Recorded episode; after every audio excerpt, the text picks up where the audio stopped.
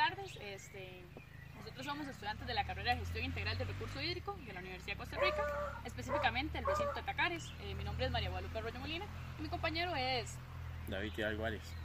Nosotros nos encontramos en el cuarto año de la carrera y este, la entrevista es con el fin de hacer un trabajo para el curso de Tecnología de Aprovechamiento y Uso del Recurso Hídrico. Entonces vamos a realizar una serie de preguntas para que ir conociendo un poco más sobre eh, cómo funciona la finca orgánica. Para iniciar, este, la primera pregunta sería, ¿cuándo fue fundada la finca? que la finca inició como finca orgánica a partir de 1996, 1997 fue donde se hizo la transición de, de convencional a orgánico. Pero la finca sí tiene muchos años de existir, tiene por lo menos del año 60 para acá, antes de que llegara, bueno, cuando mis papás llegaron acá, eh, fue porque compraron los, la familia de mi papá y entonces a partir como de 10 años que ellos llegaron acá bastantes años ya.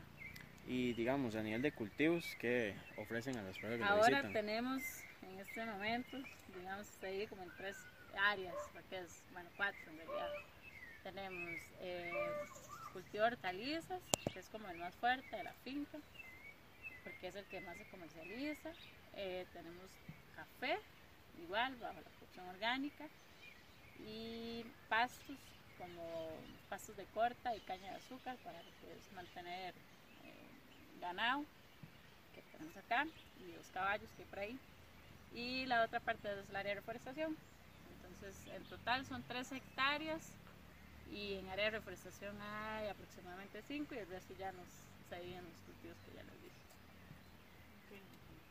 Este, ¿Cuántos empleados tienen hasta la fecha? En este momento hay 3, dos hombres, una mujer eh, sí varía un poquito, a veces, solo hay dos.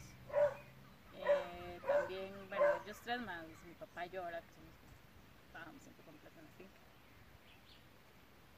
Este, ¿Cuántos procesos tiene la finca? esto me refiero, digamos, ustedes eh, cultivan, digamos, todo, lo, siembran, lo, cultivan y al final lo van y lo, y lo venden a algún... Sí, nosotros, por ejemplo, que es hortaliza, desde la parte de, de eh, germinación. Entonces eh, hacemos la germinación aquí, eso significa que no estamos comprando almacenes de nada, nosotros mismos. Em,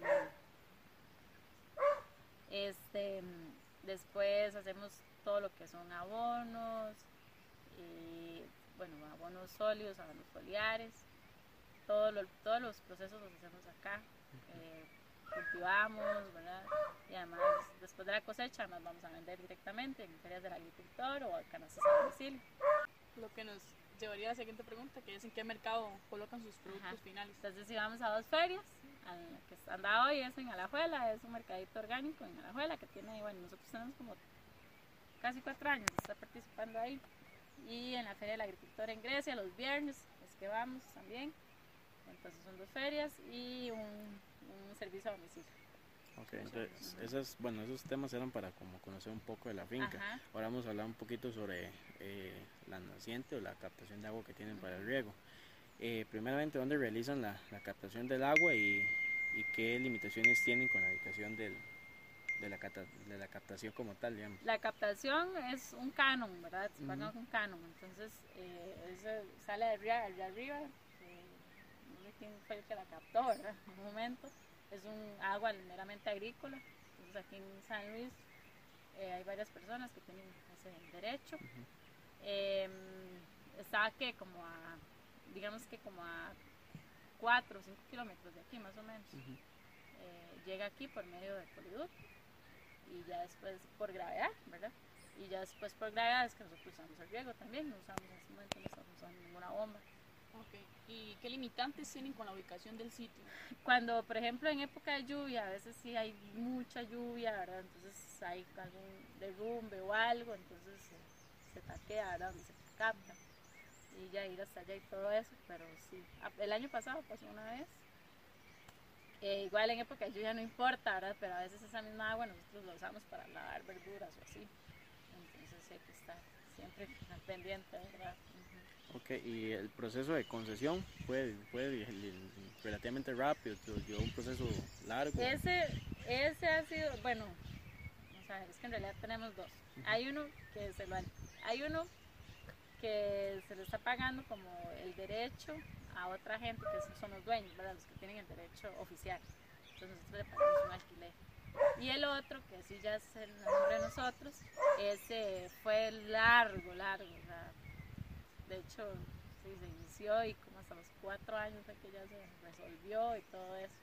Entonces sí, no es nada fácil.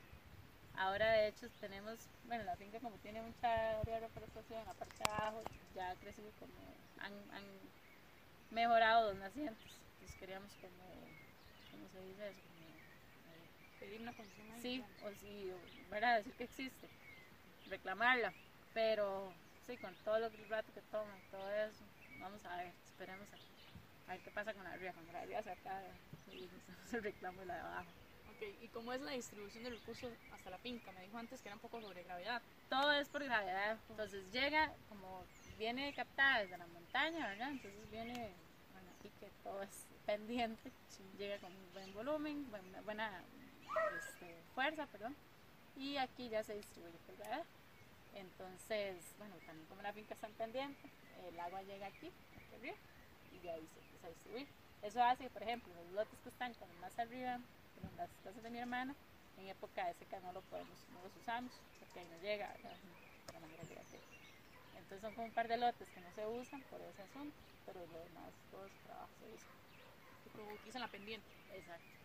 Este, un tema bueno importante que hemos aprendido en la calle en la carrera perdón es el tema de la, de la huella hídrica que, que, le comentaba este bueno sabemos que eso es un, un, un, dato que establece la cantidad de agua que uno utiliza para producir bien en este caso cultivos ustedes creen que toman digamos mucha cantidad de recursos para regar o creen que es un uso normal? No, en, realidad, bueno, no sé, ¿verdad? Porque no, primero no, no, nunca lo hemos medido y segundo, el sistema de riego que estamos usando no es como el mejor en la mayoría, digamos, porque la mayor parte del riego que se usa es este, por aspersión.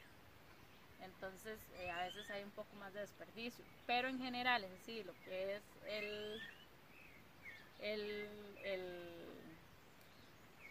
em, el cultivo, ¿verdad? Hortalizas, no requiere tanta agua, es muy poca. en, en época seca es que más bien nosotros mejoramos calidad y todo, porque como controlamos el agua, más fácil. En época seca, por ejemplo, no se riega el pasto ni nada, a veces se riega el que está abajo, pero con la misma agua allá, ¿verdad? La naciente allá abajo que hay. Pero sí, lo cuando se usa es solo para lo esencial, nada de zona verde ni nada de eso. Parece que todo bien. Pero sí, en sistema de riego sí lo que tenemos que hacer es mejoras de los sistemas, ¿verdad?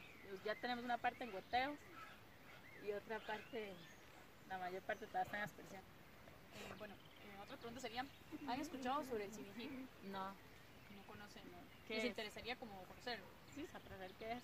Es como, es una plataforma eh, donde viene información sobre la parte del recurso y como más control como con los mapas, hay mapas donde se puede ver como donde hay condiciones, es como más digital, como para tener como un control digital de la parte del Pero por ejemplo, toda esa parte está mapeada o sí, digamos, todas las partes del país están ahí dentro de la plataforma, entonces como para saber cuántas condiciones hay, usted puede revisar si hay pozos, mira, hay tantos pozos en el lugar, conocer todo eso. De hecho, ya conociendo, yo no he buscado porque no sabíamos, hasta, hasta que contactamos con usted, pues, sabíamos el nombre oficial de aquí. Entonces, uno, yo podría buscar y a ver si me parece la finca orgánica con la concesión que tiene y todo eso. Pero es como algo, eh, eh, se relaciona mucho con la carrera de nosotros, que es la gestión integral del recurso hídrico. Por eso nosotros la metimos en la, en la, en la pregunta que queríamos hacerle. Ok, este, bueno, ahora pasar un poco más sobre la calidad y la vulnerabilidad de la fuente.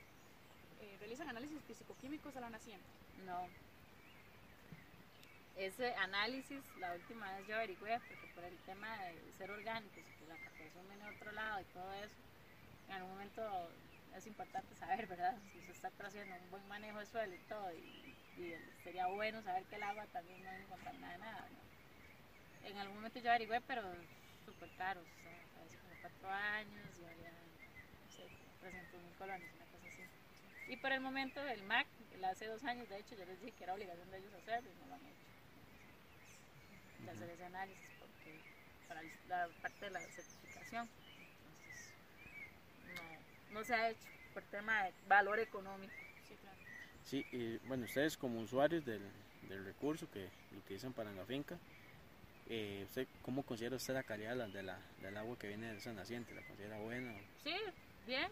De hecho, bueno, no se sabe, ¿verdad? Nunca se ha hecho un análisis, pero yo, por, por, ejemplo, yo prefiero tomar de, esa, que lo más que tiene son coliformes, que la, que la de la cañería llena de cloro. sí, yo tomo constantemente esa agua y todo. Sale muy limpio y todo.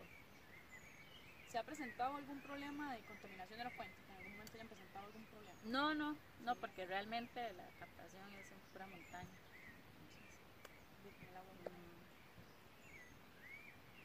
Este, ¿Algún factor eh, de riesgo que ustedes consideran que esa naciente tiene para que los pueda afectar en la finca? Bueno, cuando se capta algo así tan largo, ¿verdad? Entonces sí, me parece a mí que puede pasar algo en el trayecto, que haya una obstrucción ahí física de algo, eh, que es, lo, que, más, ah, lo que más puede pasar. Sí. Entonces, el otro asunto es, ya, un futuro, ¿verdad? Si ya la comunidad crece mucho y todo eso, pues acá la parte de, la parte de donde se capta la, para las casas, de ahí se reclama eso, la parte agrícola no pasa a segundo plano. ¿La naciente cuenta con alguna zona de protección? Están dentro de una zona de protección, creo, creo que sí están. Este, una, bueno, un tema muy importante, ustedes que la utilizan, este, han considerado a largo plazo la continuidad que esa naciente les puede dar. O sea, tienen pensado el día que, que pueda que no, o, ojalá que sí, pero han pensado en esa posibilidad. Sí, claro, estaba diciendo ahora, ¿verdad? Con ese asunto, que si en algún momento el acueducto la reclama, que primero es el derecho humano. Em, entonces sí, lo que en eso entonces lo que uno piensa es buscar ya formas de tener reservorios aquí, con el agua de la lluvia, eh, con unas nacientes que son chiquititas que salen a la finca, empezar también a, ver qué se puede hacer, ¿verdad? Y por supuesto, el asunto del riego, hacer un riego, riego que sea más económico metiéndonos ya en la parte del método de riego, ¿qué método utilizan para los cultivos? Aspersión es lo que se ha usado, eso es más por cultura que por otra cosa, ¿verdad? Mi papá toda la vez es agricultor y él es el que siempre ha estado a cargo de todo eso. Entonces, dice cultural, ¿verdad? Hace poco metimos ya algunos con goteo y funciona muy bien. Nada más como le digo, es pura costumbre y como todavía hay mucha agua, entonces... ¿Y si pudo apreciar como una diferencia grande dentro del gasto. Ajá, del agua por expresión y por, sí, Sí, el gasto es poquísimo, mínimo. Y a la hora de instalar toda la parte de goteo sí fue más el gasto económico. Sí, sí, se gasta un poco más, pero además el goteo en realidad si uno sabe usarlo y hacerlo bien, dura bastante tiempo. Las manguerillas a veces son, bueno, las cintas esas de goteo a veces son un poquito desechables, ¿verdad? Pero por lo menos para, para un par de años sí, sí aguantan. Entonces, tienen con el, este método de aspersión toda la vida la finca, digamos, ¿cuánto tiempo llevan con él? Sí, sí desde, siempre. Desde, el inicio. Desde que allá llega el agua, entonces ha sido por aspersión. Este, otra pregunta sería, ¿han evaluado el uso de alguna nueva tecnología más eficiente para el riego a largo plazo? Como comentaban, el riego. Sí, el riego de goteo, en algún momento meterlo más y sí, usar la misma agua de acá también. Eh, para entrar con el con tema del cambio climático, es algo que está ¿verdad? en la actualidad. ¿Ha visto, ha visto perdón, a lo largo de los años algún cambio en las en condiciones climáticas de aquí, de la zona de lo que es San Luis, San Juan y todo lo que es? Sí, uno siente que de, ah, de aquí, por ejemplo, la temperatura subió un poquito. San Luis antes era muy, muy helado y ya, ya no es tan frío. Entonces dice, por lo menos en eso, después en la parte hasta de, insectos y, aves, ¿verdad? Que no se veían y ahora sí. Entonces sí, como que ha, calentado un poquito, Y ya específicamente, como el cambio climático haya afectado cualquier proceso en la finca, usted diga. Bueno, así que uno lo puede relacionar directamente, no, ¿verdad? Pero también creo que es por el tipo de agricultura que se hace. Cuando se hace un tipo de agricultura así ecológico, ya uno se va adaptando realmente al ambiente y al clima, ¿verdad? No, no, es al revés, como la mayoría de gente hace. Entonces creo que por ahí también tiene mucho que ver, ¿verdad? Que uno se va adaptando a, las condiciones y, entonces tal vez uno no puede relacionar así algo tan directo, ¿verdad? Pero bueno, antes por ejemplo la época seca estaba más marcada que ahora, la época lluviosa estaba más marcada que ahora. Entonces, este, ya a veces batea un poco, ¿verdad? El asunto de cuando era la primera lluvia, que hay que sembrar algo, ¿verdad? Con las primeras lluvias, ya, ya no es tan exacto. ¿Y tiene algún conocimiento a nivel de, de como digamos, llamémoslo empresa, eh, algún conocimiento sobre alguna tecnología nueva para mitigar el, el cambio climático o una afectación que puedan tener aquí en la finca o con respecto a qué tema por ejemplo agua. Ajá, el agua o la o al cultivo también, porque una época seca muy prolongada también puede, me imagino yo que puede generar una afectación, ¿no? Sí, bueno, como les digo, yo creo que el tipo de agricultura que hacemos, eso hace que uno se adapte. Por ejemplo, en época seca lo que estamos usando más son coberturas vegetales, que eso mantiene la humedad del suelo, sin que el sol queme el suelo y además este, evita la evaporización, ¿verdad? Entonces hace que, haya que echarle menos agua, por ejemplo. eso lo implementaron hace poco. Sí, hace poco, estamos usando ya más con, más coberturas vegetales, eso hace también que necesita menos agua el, suelo. Eh, yo en alta tecnología no lo creo, la verdad, creo que creo más en la naturaleza, es como seguir las leyes de la naturaleza y prestar atención, ¿verdad? ¿Qué es lo que está pasando? Nada más. Entonces, eh, sí, es, basarse en eso y este, un poco más entonces en los planes en general de la finca al cambio climático? ¿Han creado tal vez algún plan o están creando algún bueno, les gustaría tal vez? Lo que, lo que es, ahora, por ejemplo, estamos haciendo es un, un ambiente protegido, es un invernadero. Entonces, eso pues no queda más de hacerlo, ahora por igual, por el cambio climático, que en la época lluviosa a veces llueve demasiado y, y, muchos días, ¿verdad? Sin luz y todo eso, así que hay cultivos que no, no sobrevivan. Entonces, pues eso, un poco de ambiente protegido, es lo que, estamos trabajando en ese momento para corto plazo. Ambiente protegido, este, bueno, en teoría es que uno tiene más control, ¿verdad? De, lo que es el agua, la humedad, la luz. Entonces, este, se hace un túnel, ¿verdad? En este caso se hace un plástico ahí especial. Y bueno, es lo que la gente llama invernadero. Em, vamos a ver, porque queda así una super pendiente. Entonces ahí mismo se puede hacer cosecha de agua para el mismo invernadero adentro, sin tener que usar agua de la fuente, usar agua de la lluvia, captación y, tirarla ahí mismo. Que no es difícil porque no están pendientes. Em, ¿Aproximadamente ese cuánto lo iniciaron? Ah, no, sí, pues esta semana, son esos muchachos ah, que empezaron y ayer no vinieron. Eh, entonces, bueno, son 500 metros, pero en 500 metros, si uno hace una buena siembra, sale, sale sale algo bastante interesante. Y, y ambientes protegidos es eso, ¿verdad? De, tratar de, de, Es más que todo en época de lluvia, que hay mucho problema de hongos. surgió por los problemas que se estaban presentando. Sí, y en, época, o sea, hay, hay momentos en la época de lluvia que cuesta, o sea, la cosecha cuesta un montón, se nos pierde hasta el 40 o 50% de algún producto por tanta humedad eh, también, por ejemplo, el goteo así directo en las plantas, hay plantas que sufren mucho eso, entonces lo mejor es un ambiente protegido. Bueno, de nuestra parte estamos agradecidos por brindarnos este momento. Yo sé que para ustedes tal vez es un poco complicado, ¿verdad? Sacarlo. Están con todo, con todos los proyectos y todo. Entonces, de verdad, gracias por darnos la oportunidad y esperamos en algún momento poder ayudarlos con algo más también. Gracias.